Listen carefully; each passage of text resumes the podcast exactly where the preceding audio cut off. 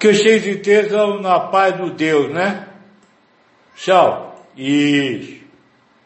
Isso. Estejam em paz, viu? Tá certo. Se nós hoje tem bastante assunto para conversar, né? Eu mandei uma mensagem na sexta-feira, mandei mais três ontem, e tem bastante assunto, e assunto muito importante para se conversar.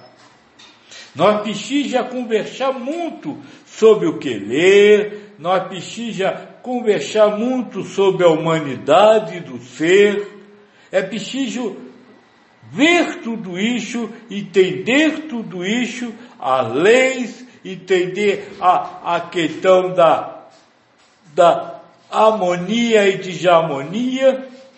É preciso conversar muito sobre isso, para nós poder ter alguma alguma coisa para fazer além de simplesmente viver o que a vida aqui. Tá certo? Então podem colocar a pergunta, eu estou à disposição. Boa noite a todos. Pergunta de Cristina Romano. Aprendemos, aprendemos que os dez mandamentos foram escritos por Deus através da mediunidade de Moisés. Hoje o Senhor nos esclarece que qualquer tipo de lei é instrumento da razão. Pode comentar? Posso. Você aprendeu que os dez mandamentos foram escritos por, por Deus, mas de Deus nunca escreveu nada. Veja, tem, uma, tem algumas coisas que vocês precisam, vamos dizer assim, entender. Deus chegaria até aqui para escrever uma lei? Claro que não. Não é ele que vai escrever, ele é a escrita. É a mesma coisa, Cristo encarnou na terra. Não, isso nunca aconteceu. Cristo nunca encarnou na terra. O Cristo, o espírito mais avançado do universo, ele sempre esteve no orbe terrestre, mas não encarnado aqui. Estava ligado ao Jesus, com uma função mediúnica. E na verdade não era ele direto, porque ele não pode ligar-se direto a este mundo. Então essa lei que você chama a, a lei do, dos dez mandamentos, ela não foi escrita por Deus, mas foi escrita por Deus. Escrita por Deus no sentido de prova. Você precisa entender uma coisa. A lei, ela não tem o menor problema, até porque o próprio Cristo diz, da lei não se tira uma vírgula nem um ponto. Então a lei está perfeita do jeito que ela é. Agora, ela precisa ser entendida, e é o que o Cristo fala, você precisa entender o verdadeiro sentido da lei. A, a lei de Moisés, ela foi escrita num tempo onde o caminho para aproximar-se de Deus era o temor. Fala direito, Pia temor. O medo de Deus. Então ela precisa haver leis. As dez leis que vocês, vamos dizer assim, seguem, que vocês acham que são tudo, é apenas algo simbólico. Se você lê os, os livros da época do Moisés que estão na Bíblia, você vai encantar pelo menos umas 10 mil leis. É, tem muito mais lá. Por quê? Porque aquela época ela precisa haver um código que fosse entendido, que teria que ser obrigatoriamente seguido. E se não fosse, você iria para o inferno. É esta a intenção do Velho Testamento, é esta a intenção da lei, o sentido da lei. A lei de Moisés tinha um poder coercitivo, porque através dessa coerção, a, o espírito tinha medo de Deus, o espírito não pecava. Entre apa, calo, porque todos sempre pecaram, né? Então esse é o sentido. Zalquisto vem e diz, ame. E traz um novo sentido para a lei. Ame para não matar. Ame para não te fazer lixo. Ame para não fazer aquilo. Fazer eternamente, não fazer eternamente. É, então você precisa entender a lei deste aspecto. A lei do tempo de Moisés tinha um objetivo, tinha um trabalho, que ela servia para uma pova. A lei de Cristo serve para outra pova. Agora, ela não tem o poder de coerção. A lei de Cristo. A lei de, de Moisés tinha de Moisés. Agora, volto a repetir, não tem nada a ver só com os dez testamentos não, viu? Mandamentos. Mandamento, de culpa. Os dez mandamentos não. Tem uma lei de Moisés, inclusive, que diz que se a sua empregada não fizer o que você mandar, você pode apedrezá-la até a morte. Isso está dentro da lei de Moisés. Você vai fazer? Só um detalhe com relação à lei. Quando nós trabalha com a lei com poder coercitivo, ou seja, ela obriga você a não ser, a não estar, a não fazer, ou a ser, estar e fazer de um determinado jeito, ela cria uma coisa chamada culpado. Muito cuidado com a questão da culpa. Eu hoje, uma vez um garoto disse para eu, Joaquim, minha mãe é evangélica, mas eu não, não gosto muito do evangélico. Eu disse, por quê? Ele disse, porque um dia eu estava sentado e aí chegou um, junto com, com todo mundo, a igreja estava cheia, chegou um senhor, eu já ia levantar, e aí o moço do meu lado disse, não, não precisa levantar, eu vou levantar. Por quê? Porque o pastor já disse que eu não peço mesmo, o pastor disse que eu não cumpro a lei, então eu já estou perdido mesmo, ele e eu fico lá do lado de fora. É isso. Quando você cria culpa, você marginaliza alguma pessoa. Você quebra todas as oportunidades daquela pessoa fazer qualquer coisa, ser qualquer coisa, porque você marginalizou aquela pessoa como culpado. Só por esse ponto de vista, você precisa entender que a lei que você acha tão importante, você que eu estou falando é simbolicamente, porque a lei que você acha tão importante é, é vamos dizer assim, a, a sentença de morte para muitos. Lembre-se disso.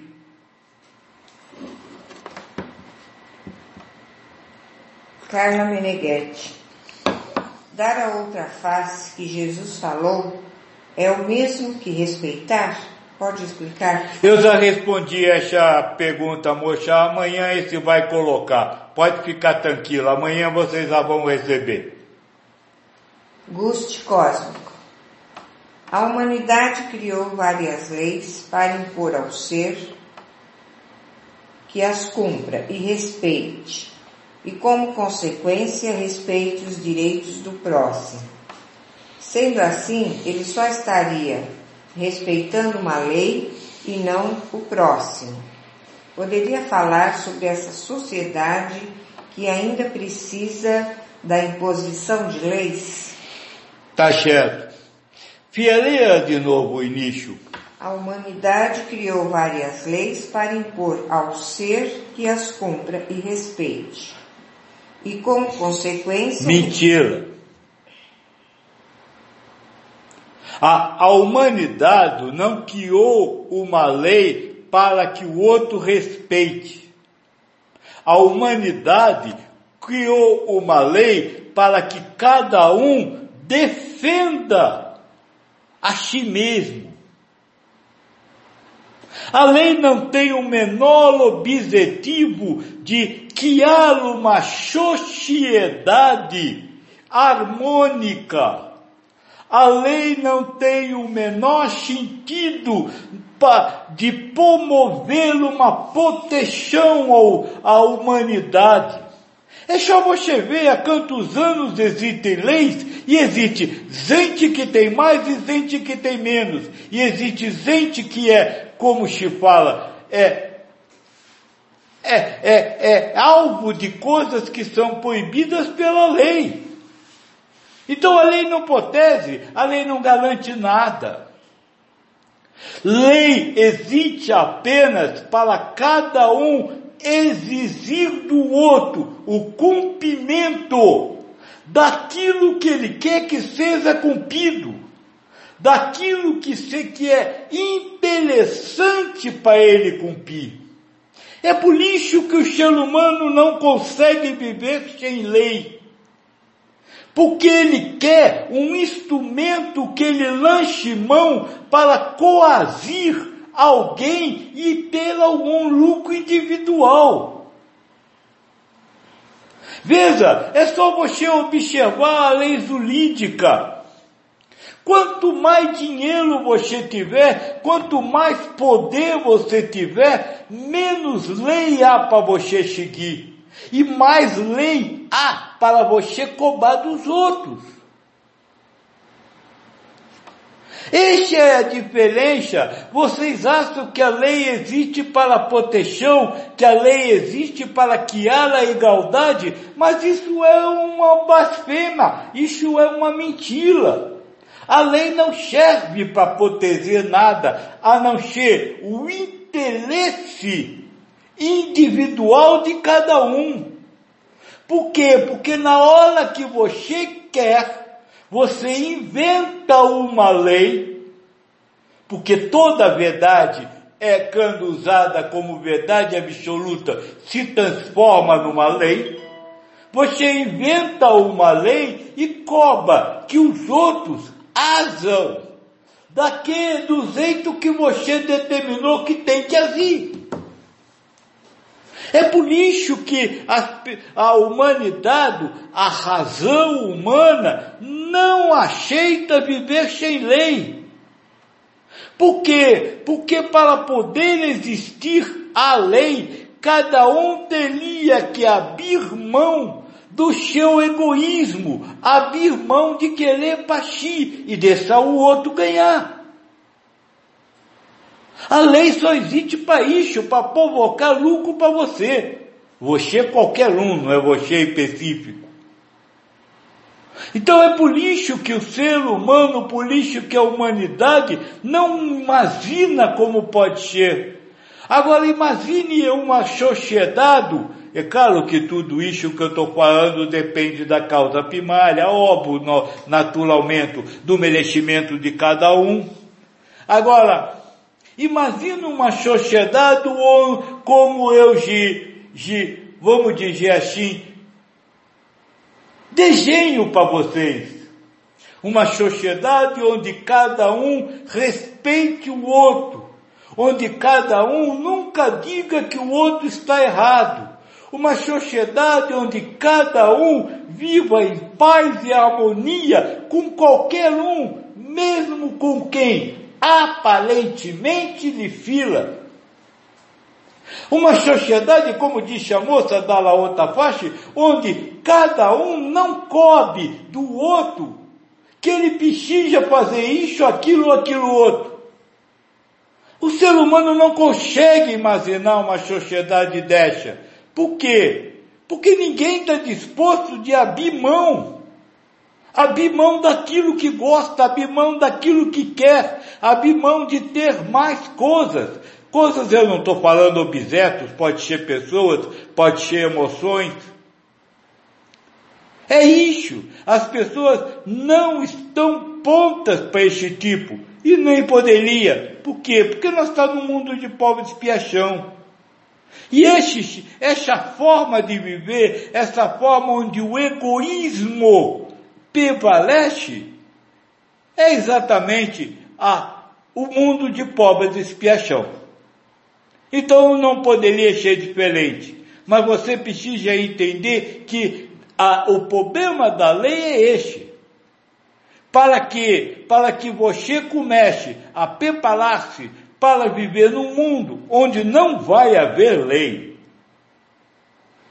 Um mundo onde a lei será substituída pelo respeito ao próximo. Marca, não há harmonia na desarmonia do ego? Que a pergunta é grande, tem várias perguntas, eu vou ler tudo, depois vamos aos poucos. Não há harmonia na desarmonia do ego? Por exemplo, alguém que tem um sentimento segundo a razão de preocupação, mas deixa o sentimento vir e não se preocupa. Isso não é desarmônico? Qual a consciência da ilusão nesse sentido? Somente não acreditar, mesmo a razão dizendo que você está sentindo? Ou a harmonia é uma razão? Porque se for assim, como ter consciência harmônica? Praticamente impossível. Então vamos começar. Não há harmonia na desarmonia do ego? Sim. A desarmonia do ego é completamente harmônica. Mas não é a harmonia com o próximo.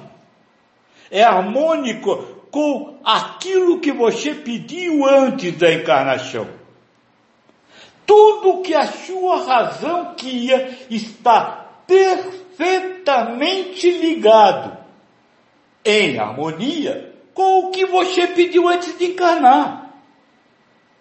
Se você, eu estou só dando exemplo, mas se você é dentro do mundo humano preconceituoso com relação à cor, por exemplo, isso existe, isso é criado pela sua razão, porque isso está em harmonia com o que você escolheu antes de encarnar. Então, a razão é completamente harmonizada, é completamente harmônica, mas ela não é harmonizada com o outro, ela é harmonizada com o seu pedido antes da encarnação. Por exemplo, alguém que tem um sentimento segundo a razão de preocupação, mas deixa o sentimento vir e não se preocupa, isso não é desarmônico? Não, isso é harmonia.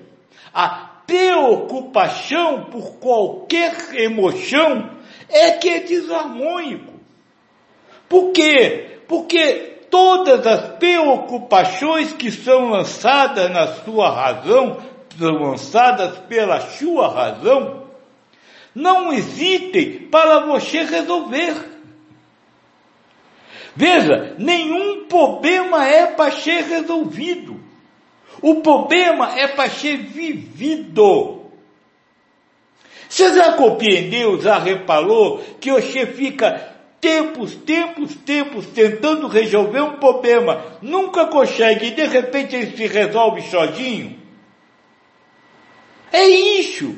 Ah, o problema que é criado, a ideia de haver um problema, a ideia de você estar com alguma coisa lhe perturbando, não, não é para você, vamos dizer, pensar sobre isso, não é para você tentar resolver isso. É para testar se você vai se deixar levar por lixo que a razão quia, ou se você vai dizer, tá bom, eu tô doido aí.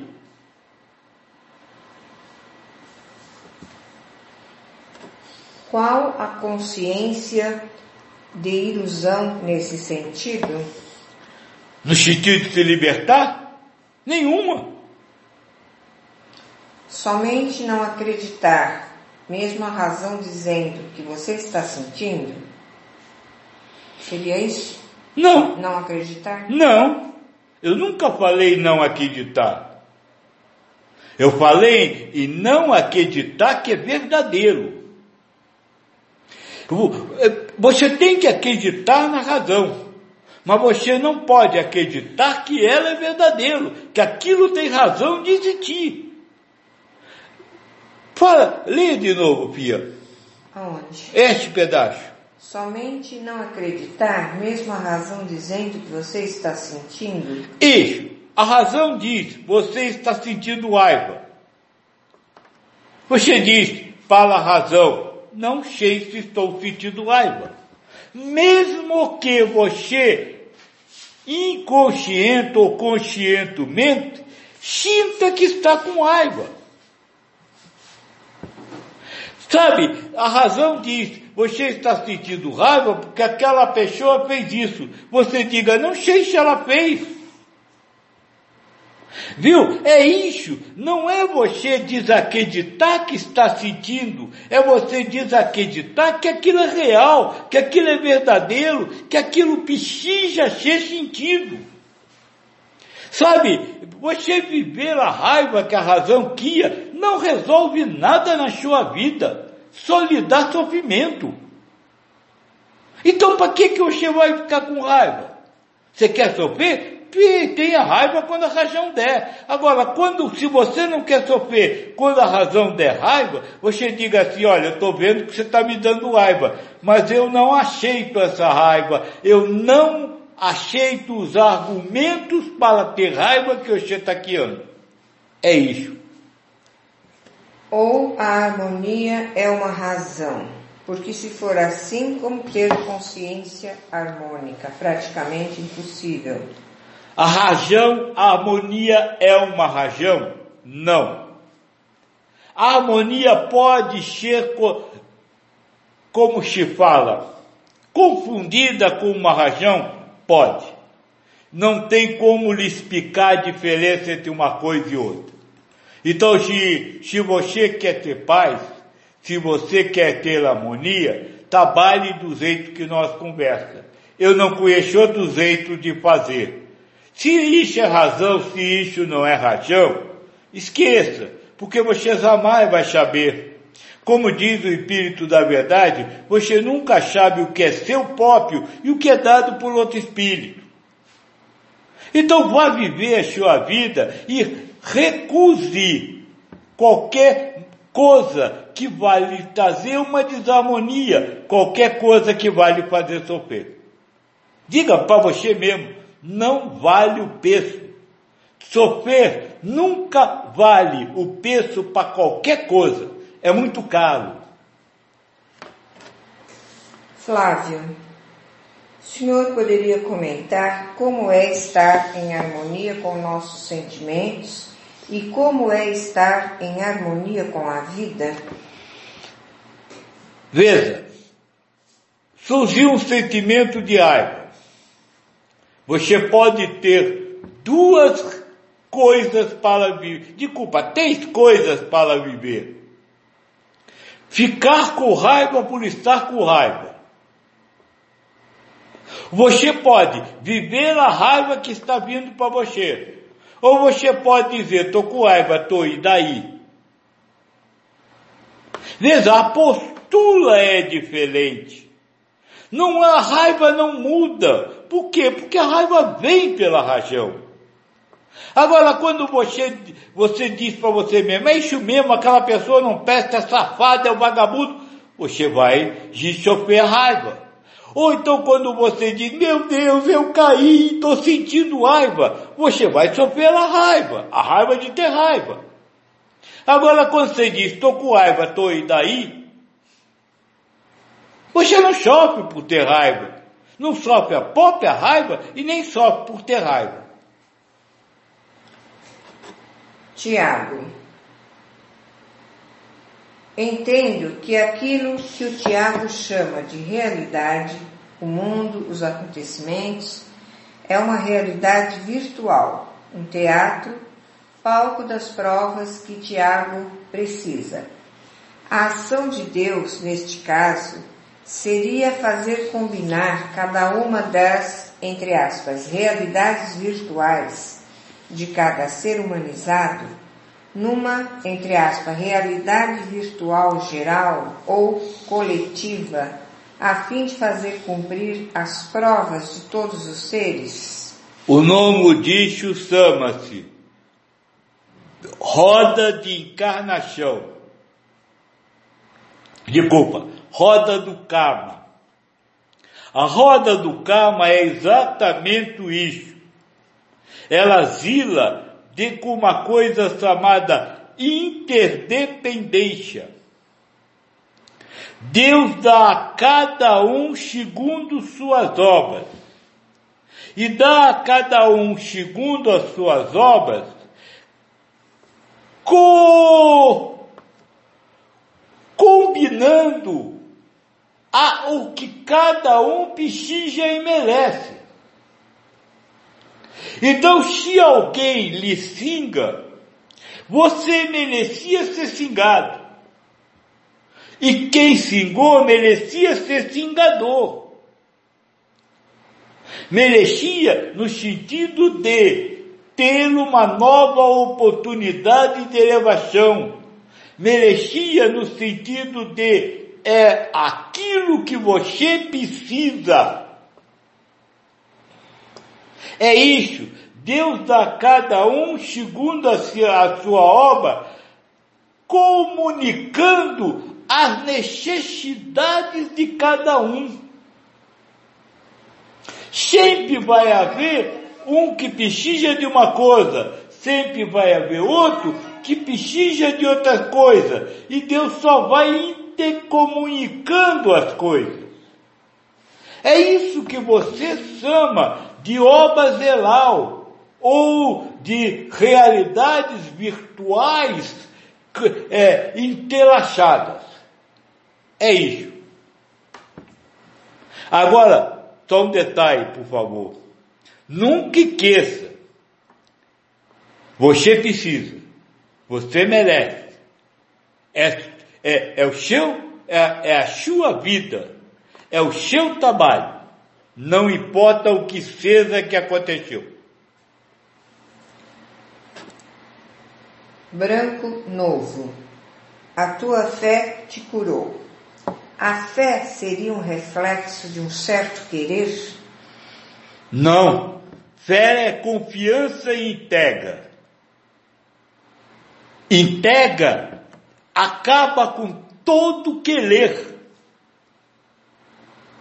Entrega é eu me coloco à disposição, sem pedir nada, sem querer nada, e me entrego à disposição, sem, como se fala, com confiança, sabendo que eu não vou deixar de receber e não vou receber a menos nem a mais um milímetro daquilo que eu preciso. Então fé não tem de, como se fala, não tem de nada a ver com querer. Só para, para os mais novos, eu lembro da historinha da, do subir a montanha. Um moço estava subindo a montanha de noite Aí ele coegou, ficou preso numa corda balançando, de noite, no escuro, não se via nada. E ele rezou, Deus, se me ajuda. E ele ouviu na cabeça, larga a corda. No outro dia ele foi encontrado segurando a corda, morto, a um palmo do chão. É isso. Fé é largar a corda mesmo sem saber onde está o são.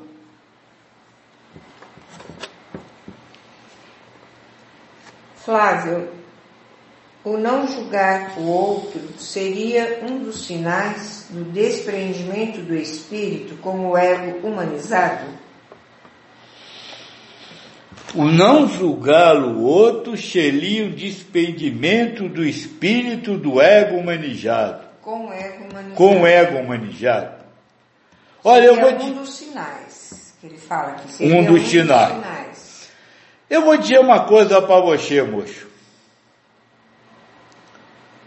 Poderia até ser. Se você não julgar. Cuidado. Cuidado com o que eu vou falar agora. Existe o não julgamento feito pela razão. E existe o não julgamento feito por você, espírito. São coisas diferentes. O não julgamento feito pela razão é aquele raciocínio que cria justificativas para não julgar. Ah, aquela pessoa fez isso, mas sabe, eu não vou julgar ela, não vou dizer que ela está certa, eu vou dar a ela o direito. Tudo isso é uma criação mental. O não julgamento feito por você é quando a razão julga e você diz, não sei. Entenda a diferença. O não julgamento feito pela razão, ele tem um pensamento que não acusa. O não julgamento por você tem uma libertação do, do pensamento que acusa e está presente. Este é o grande problema. A maioria de vocês quer conseguir pensamentos que não acusem. E acham que esses pensamentos que não acusam já é uma prova de que você melhorou. Não é. O precisa vir, porque precisa da sua ação de libertar-se da razão. Então você precisa receber um julgamento racional e você não viver, não aceitar, não, como se fala, compactuar com aquilo. Aí você obteve uma entiapa vitória. Agora, quando o pensamento vem prontinho, não acusando os outros, você não fez nada. Ah, fez sim. Aceitou o que o ego falou. Caro Meneghetti, como reconhecer a lei? É continuar respeitando? O que é lei? É uma verdade. Uma verdade que é tratada como verdadeira. Você é mulher? Você acha que você é mulher? Você dequeta que você é mulher? Isso é uma lei. Você mola na cidade que você mola? Você tem certeza? Isso é uma lei. A lei é sempre uma verdade que você considera absoluta. Uma verdade que você considera que não tem retoque. Por quê? Porque na hora que você aceita uma verdade como verdadeira, como absoluta, você vai cobrar do outro. Que aceite, que acredite na mesma coisa. Polícia chama-se cada verdade é uma lei. Porque cada verdade, ela cria dentro de você a ideia de que o outro é obrigado a ter a mesma ideia que você. Ficou claro? Braxage. Joaquim, eu estou melhor. A harmonização é dada por Deus ou sou eu que tenho que fazê-la? A harmonização não é dada por Deus, nem é você que tem que fazê-la. A harmonização é feita por você, libertando-se da razão. Acabo de dizer, veja, você só vai se harmonizar com o outro quando você se libertar da verdade absoluta guiada por um pensamento. Ah, aquela harmonização com os outros que é feito pelo processo mental, ou seja, que há um raciocínio guiando uma determinada harmonia, não tem harmonia nenhuma. Essa seria uma harmonia racional. Mas a razão não está fazendo essa harmonia para poder estar harmonizado com os outros. Por que, que a razão cria esse tipo de harmonia para você ou para vocês que estão aqui? Porque vocês aceitaram como certo o que eu falei, como necessário, como precisa fazer. Então essa harmonia guiada pela razão ainda é uma busca de vitória. Eu consegui, eu fiz. Cuidado, filhos. A harmonia quando, harmonia ou qualquer coisa, quando zelada por uma, por uma razão, por um processo racional, ela não é conquista de nada ela é mais uma prova. Você tem que dizer não sei para tudo.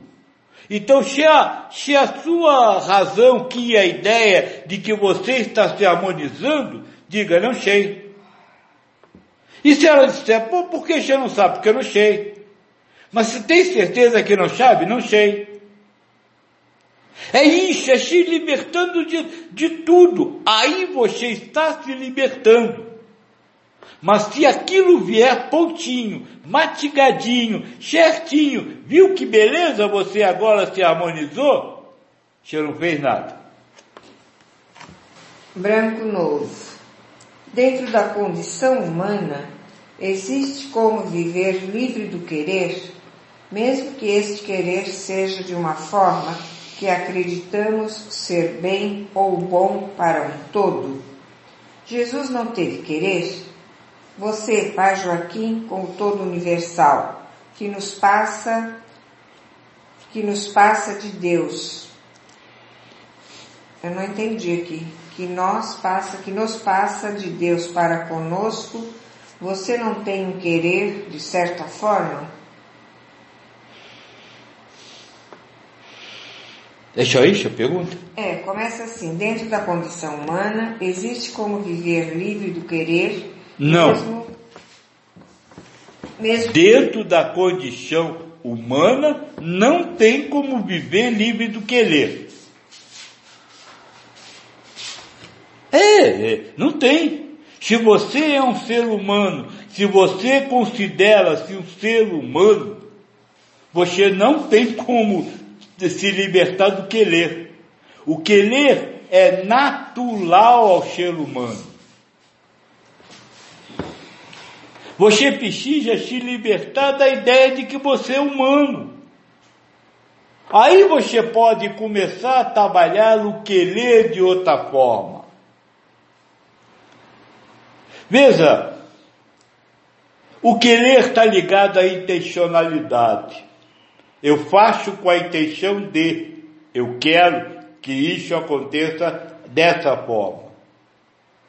A intenção, ela é nós ainda vai falar dela, a intencionalidade, ela é uma, uma, o instrumento da razão para lhe lançar numa busca de resultados. É, essa busca de resultados ela é permeada o tempo inteiro pela, pelo sofrimento. Se você quer, você anseia conseguir. A ansiedade é sofrimento. Se você quer, você, e isso a razão faz, ela cobra o tempo inteiro conseguir realizar. Isso é sofrimento. Ela fica sempre aguardando. Isso é sofrimento. Ela fica sempre policiando todo mundo. Isso é sofrimento. É, é isso que você precisa entender. O querer está sempre ligado ao desejo. Aliás, o tema desta semana é a posse.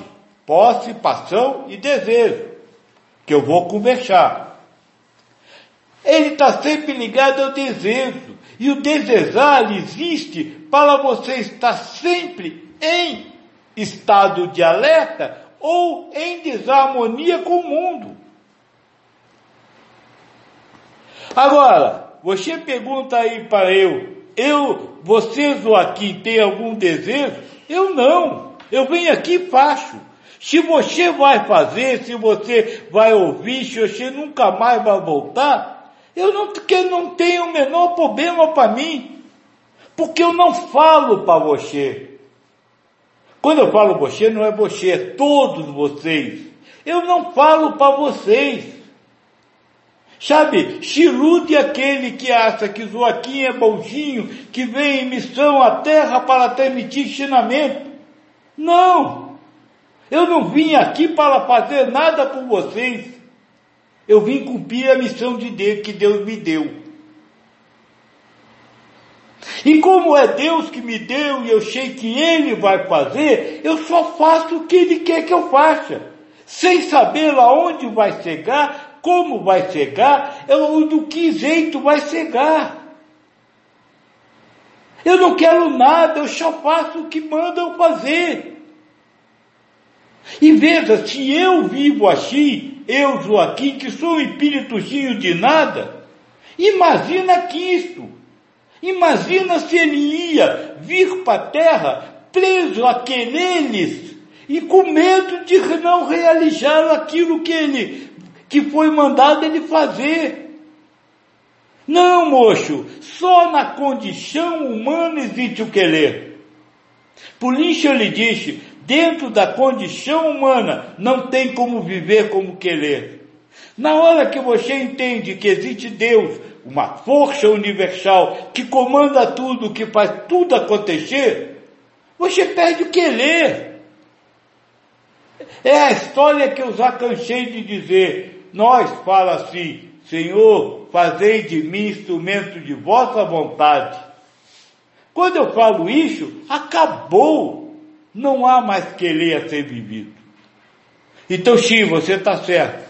Dentro da condição humana, é impossível viver sem querer. Carla Meneghetti. Não agir de acordo com humanidade no sentido do que é esperado por ela é estar em harmonia com Deus? Não. Estar em harmonia com Deus não é não agir. Estar com, em harmonia com Deus é estar em harmonia com Deus agindo ou não.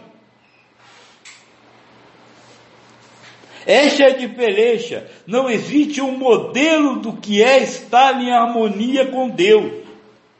De qualquer coisa que você faça nessa vida, você pode estar em harmonia com Deus. E quando é que você está em harmonia com Deus? Quando você não está em harmonia com você. É, lembra, você é o ego, você é a razão, é o espírito, mas neste momento é o ego, é a razão. Quando você está, não está em harmonia com você, ou seja, quando você não aceita como verdadeiro, como real, aquilo que a razão quer, você está em harmonia com Deus. Então veja, Isso lhe dá uma ideia de uma coisa, de, de um mundo diferente. Até hoje vocês sempre ouviram falar que precisam criar uma harmonia com Deus. Na hora que você entende que a harmonia com Deus é consequência do não estar harmonizado com você, humano, razão, você não tem mais que se harmonizar com Deus. Você tem que se desarmonizar de você. Isso chama-se reforma íntima. É você se libertar dessa harmonia com a sua razão humana que você vive. João Vanderlei, se tudo está escrito, como poderia a lei impor alguma coisa em relação a comportamentos? Porque tudo está escrito. E se a lei, se estava escrito que a lei deveria ser tratada como uma imposição de alguma coisa, aquilo aconteceria. O fato de estar escrito não quebra nada, não muda nada. Moço, se estava escrito, estava escrito. Eu vou lhe dizer uma coisa, por exemplo. Vocês durante a vida vivem dúvidas. Vocês durante a vida vivem escolhas de caminhos. Eu vou arrumar, vou aceitar esse emprego, não vou aceitar, vou fazer isso ou não vou fazer aquilo. Se tudo estava escrito, essas dúvidas não deveriam existir. Concorda com eu?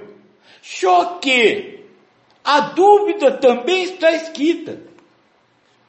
Ah, o existir a dúvida também está escrita.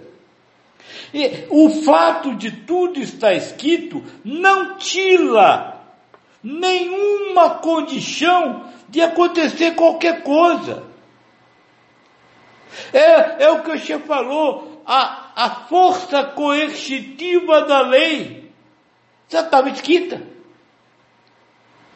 E ela foi usada dentro da razão humana para tê-la prova, para ver se você realmente ia usar a força coercitiva e como disse o garoto, o pastor acusar o outro de já estar perdido mesmo, de já ter ido para o inferno, antes de ter morrido.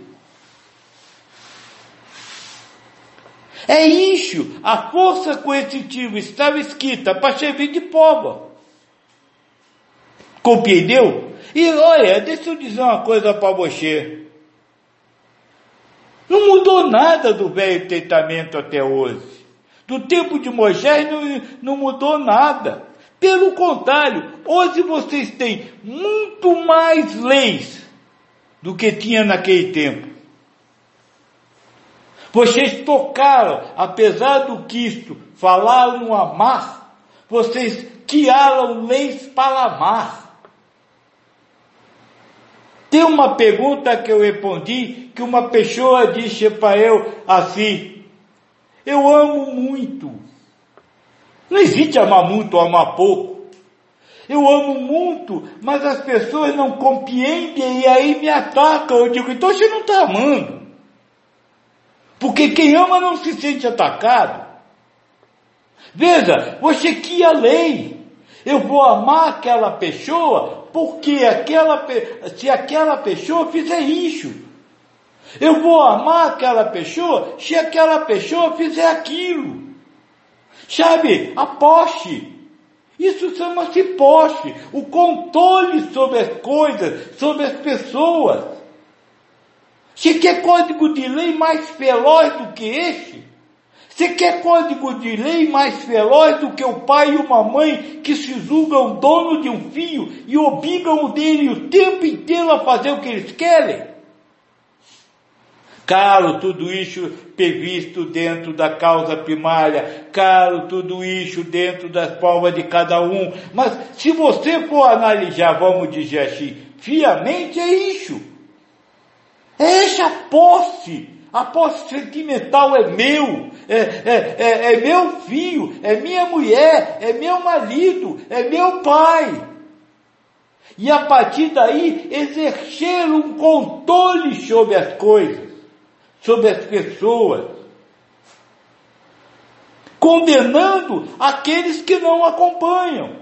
Tudo isso, moço, estava escrito. Tudo isso é Pova é instrumento da razão para servir criar provas para aquele que precisa e merece passar por isso. Tem gente que não tem a, a, a menor de poste, é, a, a, a, a doutora da Goaba, ela se reclamava porque é, todas as amigas dela tinham hora para chegar em casa. E o pai dela não botava hora, ela podia ficar na rua até a hora que quisesse. Ela dizia, meu pai não liga para mim. Agora isso é um caso. O resto é no momento. Você tem que chegar aqui tal hora. Senão você está perdida. Compreendam, a lei continua até hoje. E a lei passou a ser usada pela rajão que anda as povas, passou a ser usada como instrumento de possessão, como instrumento de coerção, como instrumento de comandar a vida dos outros. Vai ser isso que nós vamos falar semana que vem. Michael, enquanto alguém quiser sentir o amor, vai depender emocionalmente de algo para achar que está sentindo? Enquanto alguém quiser sentir o amor, não vai sentir. Porque você só vai sentir o amor quando você se libertar de querer sentir. Veja, não, não, o, o amor nunca será resultado de um desejo. O que você vai sentir é um amor zelado pela razão, guiado por razão, por processos racionais. Não é amor. Então, na hora que você de parar de querer amar, pode ser que você comece a amar. Enquanto você quiser amar, você não vai amar ninguém. Lucas Vardil. No livro Pensamento e Vida, Emmanuel diz que só a vontade é suficientemente forte para sustentar a harmonia do espírito. Pode comentar? Posso. A vontade do espírito. Leia de novo, filho é, Emmanuel diz que só a vontade é suficientemente forte para sustentar a harmonia do espírito. Isso, do espírito. A vontade do espírito. Qual é a vontade do espírito? Se harmonizar. Então, só a vontade de se harmonizar é capaz de sustentar a harmonia do espírito. Você tem vontade de se harmonizar? Veja, César, deixa eu fazer uma pergunta para vocês. Alguém já calculou o custo para cada um que seria se harmonizar? César imaginou quanto quanta coisa que você tem, que você preserva, que você acha até sagrada, que você acha importante, que causa a desarmonia no mundo. Você estaria disposto a pagar o preço de se livrar de tudo isso? É isso que vocês precisam entender. A harmonia para o espírito tem um valor. É a coisa mais importante da existência dele. Agora, vocês precisam entender que a última coisa que vocês querem é abrir mão de muita coisa. Na hora que você começa a perceber o custo de se harmonizar com o mundo, por favor, parem agora e pensem o que, que vocês pensam daquele, daqueles mochos lá do, como é o, mo, o nome do país lá, mo, Fia, que está na guerra lá? Afeganistão. Isso. Como é o nome dos moços? Talibã. Isso. Você já, já pensou que você tem que se harmonizar com eles, sem cobrar nada deles, sem achar que eles estão errados, deixar eles matar quem quer? E é isso que precisa para se, se harmonizar com eles. Você tem, você tem disposição para pagar esse preço? Você tem disposição de tirar de dentro de você todas as verdades que lhe faz criticar aquele?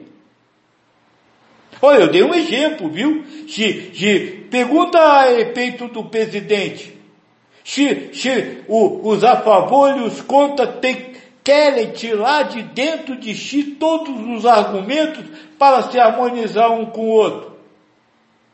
Ah, está muito longe. Sabe aquele seu colega de trabalho que você não vai com a cara? Você consegue se libertar de tudo que lhe faz não ir com a cara daquele colega? Fios, essa questão da harmonia é isso. Ela é muito mais profunda do que um simples buscar se harmonizar com o próximo. Ela é feita por um trabalho interno de libertação profundo. Não pode ser feito na superfície. É isso que vocês precisam entender. Eu disse outro dia, a harmonia não tem nada a ver com fazer isso ou fazer aquilo ou fazer aquilo outro. A harmonia é a perfeita sintonia entre um e outro. Você está disposto a abrir mão daquilo que não lhe faz sintonizar com o outro? E é na hora que nós fala isso, e filhos, eu vou pedir para vocês mais uma vez para falar um pouco mais cedo. Então eu já vou agora mandar mensagem, se vocês quiserem deixar as perguntas aí, pode deixar que eu respondo e mando.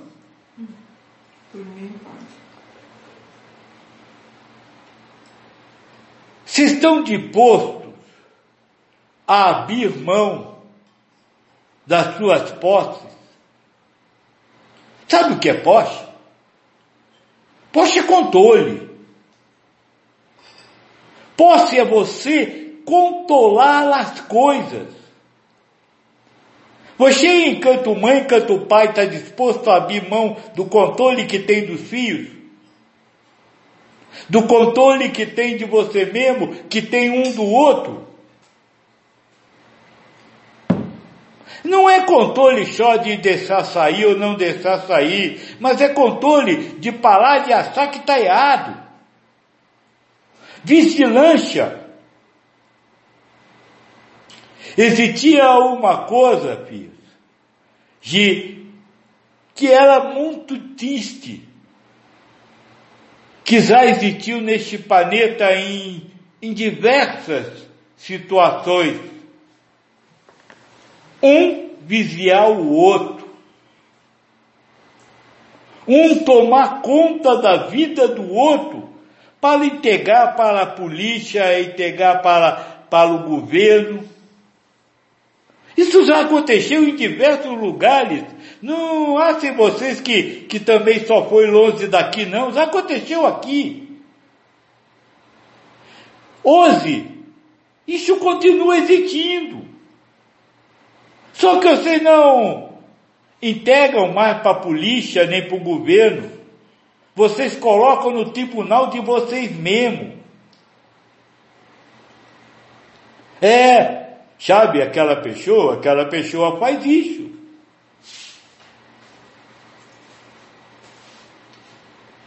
Sabe aquela pessoa? Aquela pessoa não, não posso confiar nela.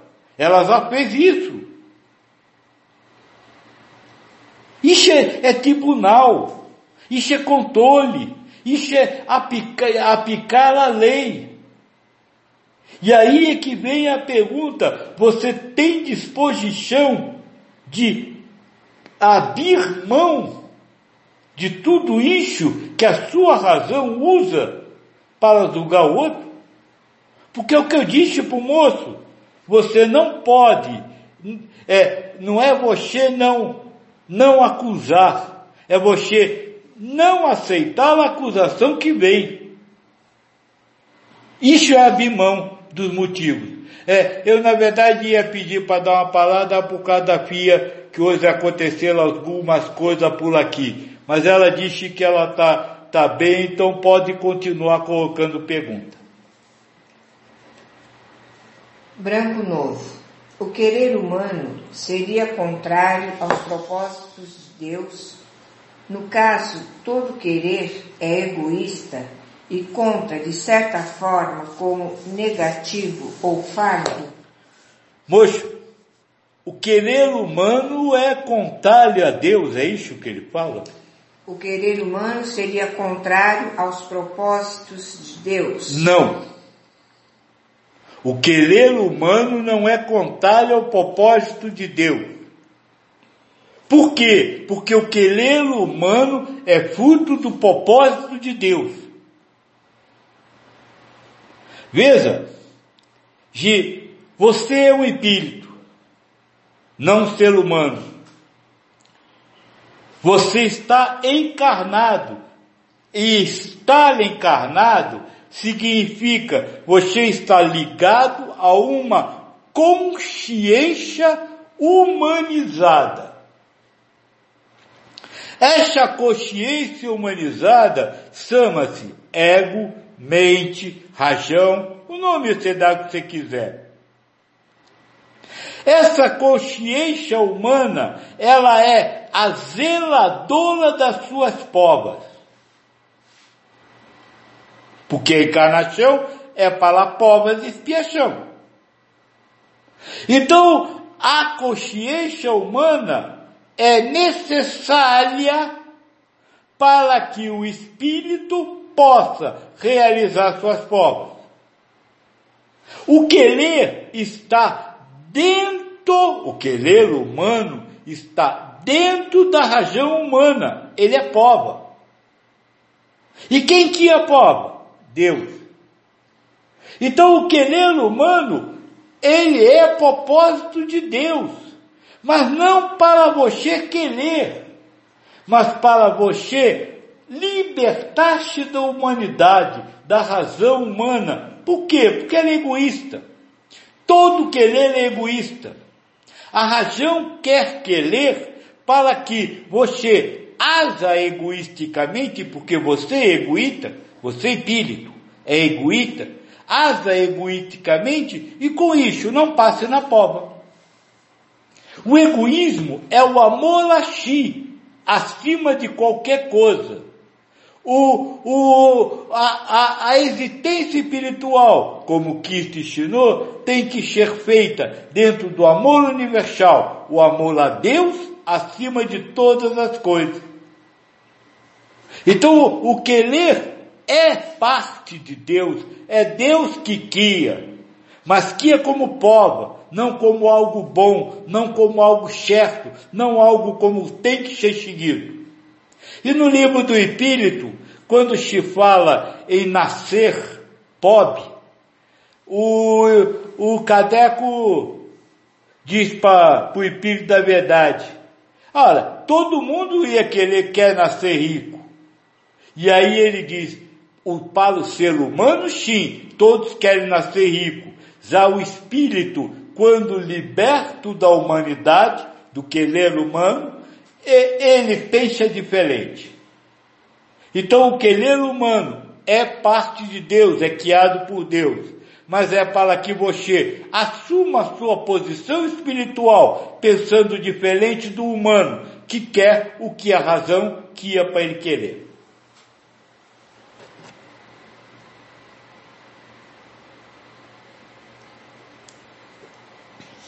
Michael, Se tudo que passa pelo filtro dos sentidos é razão, as três crianças inocentes viram a Mãe Maria?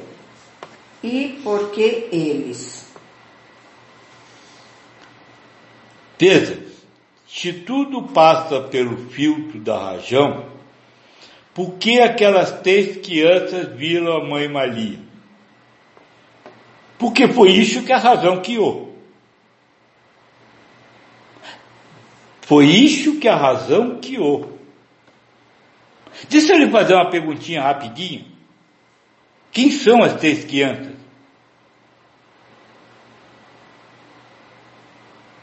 É, porque você me perguntou aí, como é que ele fala no início do sentido? Se tudo que passa pelo filtro dos sentidos é razão. Então, quem são as três crianças? Elas passaram pelo filtro do seu sentido? Sim, passaram. Você acha que viu, você acha que sabe, você acha que tiveram. Então elas são o quê? Razão. Elas não são pessoas, não são gente, não são seres humanos. Aliás, não existe ser humano. O ser humano é uma razão dentro de você. Compreenda, não dá para nós aplicar apicar uma verdade em uma coisa e não apicar em outra. Não tem criança nenhuma, não tem imagem nenhuma. Tudo isso é criado dentro de um sentido. Para quê? Para trazer algum ensinamento, para trazer alguma prova, para colocar na sua razão. Agora, deixa eu falar uma coisa. A, a, o fato das três crianças verem a Nossa Senhora é importante para o mundo? Não! Os, os judeus, os árabes, os, os, os indianos, os japoneses, os chineses, não estão nem aí para isso, porque não acreditam em Nossa Senhora. É importante para você. Então, sim, é uma criação da razão. O fato deles ter visto, o fato dela ter falado, e você acredita por quê? Porque isso é instrumento para você. É isso que nós precisamos chegar. Aliás, eu já disse na semana que passou, nós precisamos atacar as coisas sagradas e retirar esse, essa possessão sagrada. Porque se você assar que houve três criancinhas inocentes que viram Nossa Senhora, que é a mãe de todo mundo, você vai discutir com um budista que não acredita nisso. Você vai julgar um budista. Isso é para você, isso é importante para você. Mas pode não ser para outro. Tudo que você recebe, toda informação que você recebe, precisa ser trabalhada da seguinte forma: é verdade para mim, é verdade minha. Não existe uma verdade que seja verdadeira para todos. Ficou claro isso? Então eu não estou, vamos dizer assim, desmerecendo essa coisa, nem a mensagem. Só estou colocando, como se fala, o pingo no i. Assim como essa mensagem é importantíssima para você e faz parte da sua cultura dentro do mundo que você nasceu, ou seja, da sua prova, para alguns não é. Aliás, eu lembro de uma historinha que um, um moço estava rindo de um japonês que colocou um prato de comida em cima da, da sepultura da mãe. E aí o, o, o, o, o japonês perguntou para ele, que foi? Ele disse, quando, quando é que você acha que sua mãe vem comer essa comida aí? Aí o japonês disse, é, pode ser na mesma hora que vier selar as flores que você está colocando no túmulo da sua. Então cada um tem um hábito, cada um tem uma religião, cada um tem uma verdade. O importante é você entender que todas as verdades, todos os hábitos de cada um conduzem à mesma coisa. Qual é? É a harmonia entre todos. Nenhuma mestre, nenhuma religião mandou você guerrear com outra. Isso sim, Agora, você achar que a sua é certa e o resto é errado, aí não. Eu queria entender isso. É, as crianças acharam que viram a imagem de uma senhora que lhes trouxe uma mensagem. Isso. E essa mensagem, então, era para servir de karma para quem soubesse dela? Não, para quem acreditasse nela. Para quem soubesse e acreditasse Isso. na mensagem. Porque muitos souberam e não acreditaram. Tá, e os que acreditaram? Os que acreditaram nela. Isso serve para quê? O que que Nossa Senhora falou, a primeira coisa que ela falou lá? Não me lembro. Paz. Dê paz ao mundo. Estejam em paz. Aqueles que souberam trabalham pela paz? Na época não trabalharam? Não, hoje. Hoje os que estão trabalham pela paz ou os que estão estão sempre guerreando para estar com a razão? Não sei. Não sei dos outros. Serve como prova. É, serve como ensinamento. E o ensinamento serve como prova. A questão que nós sempre conversamos, Pia. O que, que os extraterrestres veio falar? Da hipocrisia. Você reza para Nossa Senhora, você acha a Nossa Senhora linda, você sabe que ela mandou ter paz. E o que você fez pela paz que a Nossa Senhora pediu que você tivesse? Tá, e o Mike perguntou aqui por que eles, naturalmente porque era a missão e prova para eles. Sim, é o holograma que foi criado. Agora, os espíritos que viveram, esses eram os missionários. Até porque continuaram tendo vida depois disso, né? Eliana. No livro dos Espíritos, Kardec pergunta: Por que Deus pôs atrativo nas coisas? O Espírito da Verdade diz que foi para desenvolver o discernimento. Esse discernimento seria essa harmonização que você está nos esclarecendo? Não necessariamente. Deixa eu falar uma coisa para você. Só para fazer uma perguntinha rápida. Você não é uma pessoa nova. Você já está com 60 tanto. E antes disso, você teve encarnações. Há um espaço entre encarnações. Então vamos dizer assim que a última vez que você teve encarnada já tem mais de 150 anos. E a próxima encarnação pode levar mais uns cento e tanto para acontecer. Aí eu lhe pergunto, para que se apegar à necessidade de aprender a dirigir carro? O atrativo das coisas, o carro atrai, você quer aprender a dirigir. Quando você encarnar de novo, não vai haver mais carro. Assim como quando você estava encarnada, não existia.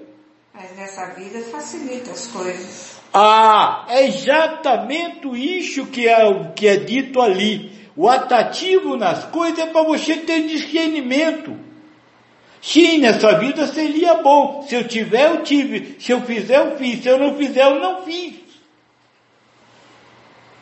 A questão é você se pender, é o apego. Apego às coisas materiais, a necessidade, o assalo importante. O saber. Não é o saber, o assar é importante realizar conquistas materiais. Como vocês mesmo falam, cação não tem gaveta para levar nada. Você se pende a realizações materiais, o atativo a realizações materiais, você se pende a essas realizações e com isso esquece de amar o próximo. É esse o discernimento, que, porque o espírita, me, me desculpe, mas o espírita, aquele que acredita no processo de reencarnação, sabe muito bem que as coisas materiais não vão para o mundo de lá. Por que este apego? Por que este desejo? Por que esta ganância em conquistas materiais? Gichabo, ah, eu vou me formar em médico para poder curar. Curar quem?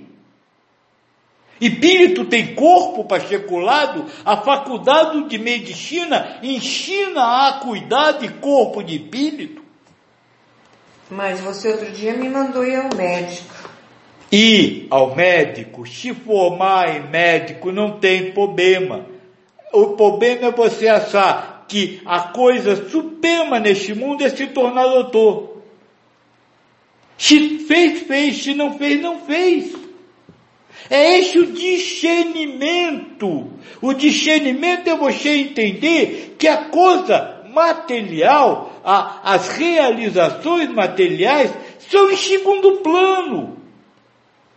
Você não acha que essa realização material, por exemplo, de se formar em medicina, como você falou, ser um doutor, faz parte do karma do doutor e de quem vai no doutor? Portanto, então, per perfeitamente, Fia. Não disse que não tem que existir. Perfeita, faz parte do karma. Vai ser realizado por quem? Por quem vive porque tem este karma, porque nasceu para cumprir esse papel, para viver lixo. Vai acontecer e não tem nada de errado. Agora, se ele não conseguir ficar sofrendo porque não fez, ele mostrou que não tem discernimento. Se ele conseguir, se ele fizer ele e disser que ele fez que por isso agora ele é o, o ser mais importante, o dono da vida e da morte, ele não tem discernimento. Porque hoje mesmo você me mandou e é um outro doutor. Isso, não estou falando nada ao contrário. Vá ao doutor, se for. Agora, você não pode achar que é o doutor que vai lhe salvar. Então o que eu vou fazer lá? Se, se for esse o karma de você ter que ir, você vai. É isso. Não, também você não pode dizer, ah, eu não vou e vou me curar porque não precisa ir. Se for, foi. Se não for, não foi. Então o problema não é fazer, o problema não é ter, o problema não é isso. O problema é não ter discernimento com essas coisas. É achar que você está acima da doença ou achar que você tem que fazer determinada coisa, que determinada coisa é importante. É isso. É este discernimento que ela está colocando que o Espírito da Verdade coloca. É perfeita essa palavra do Espírito. É para o discernimento.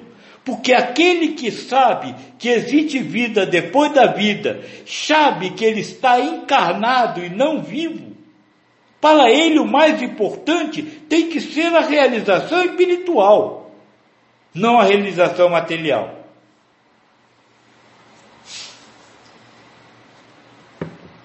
Patrícia, pode explicar melhor como é não estar em harmonia com o ego?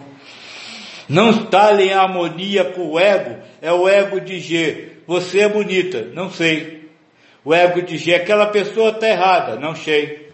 Ah, aquela pessoa não presta, não sei. É assim que você entra em desarmonia com ela. Quando você não, como se fala, não, não zula, não põe a mão no fogo pela verdade. Quando você não trata aquilo que a razão cria como verdade absoluta, verdadeira. Vamos lá. É, Flávio, sobre a passagem em que a mulher iria ser apedrejada e ao ser levada a Jesus, ele disse, eu também não a condeno, vá e não peques mais. Isso seria um exemplo claro do julgamento humano diante do não julgamento de Deus? Isso seria um exemplo claro do não julgamento humano. O não julgamento humano. Eu não te condeno. apesar de achar que não concordar com o que você fez, eu não te condeno, eu não te critico, eu não te acuso, eu não exijo. É isso. O julgamento humano acontece. Ela está errada. Eu acho ela errada. Mas não é porque eu, a minha razão está dizendo que ela é errada que eu vou aceitar que ela tem que ser crucificada, apedrezada ou o que quer que seja.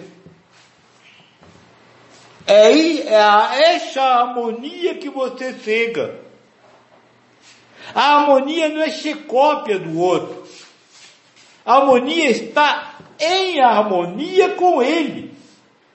Mesmo você achando que ele está errado. Ah, ele está errado. Tá, não sei. Eu acho que está, mas não sei se ele está errado. Olavo, agora fiquei confuso. Me esforço para não julgar os outros e não me julgar muito, buscando um pouco de paz. E entendi que isso poderia me ajudar, aos poucos, me harmonizar comigo mesmo e com a vida.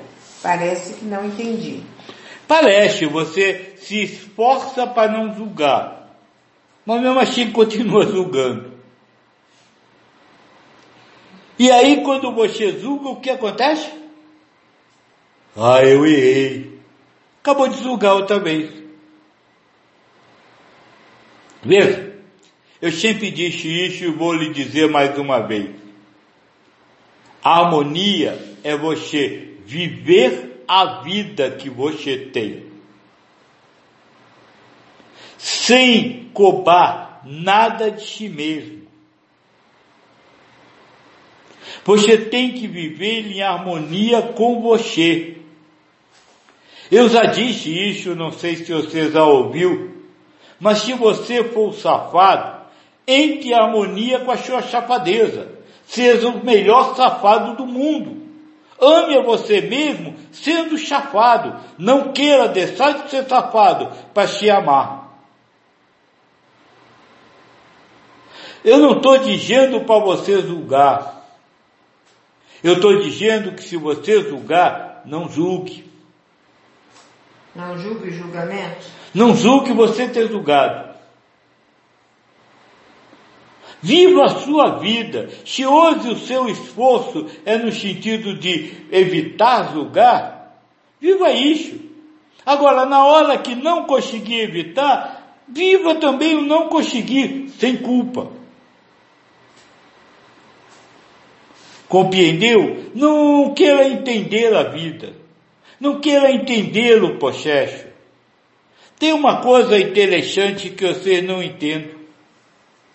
Quem quer entender a vida não vive. Fica tentando entender a vida. Quem vive o que acontece a cada momento, sem se preocupar se está certo, se está errado, se é bonito ou é feio, mas está em paz consigo e com o mundo, está vivo.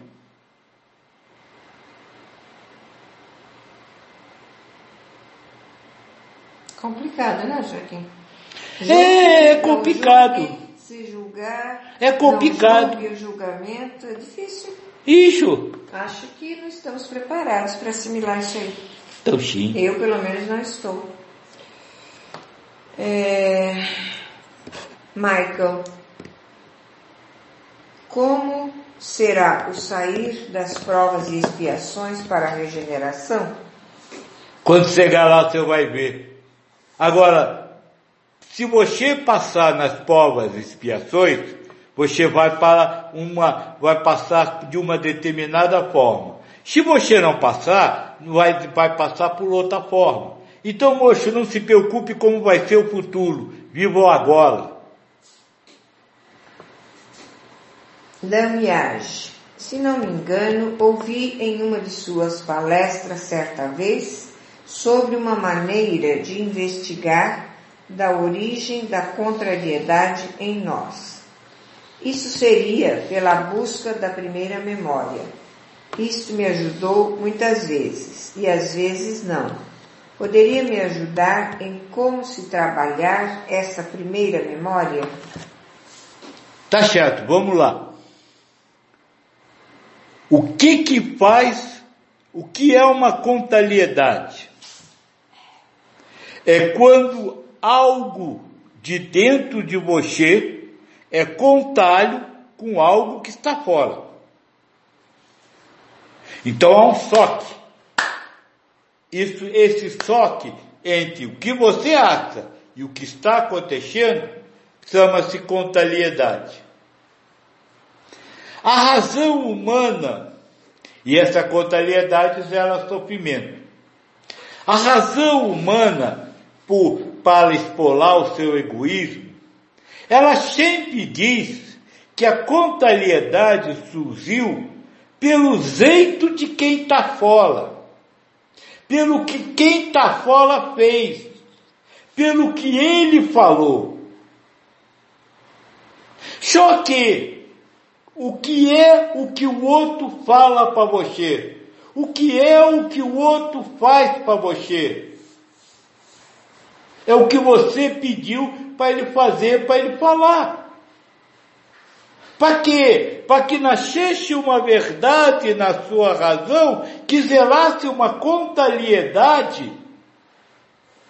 para ver se você vai julgar e culpar o outro.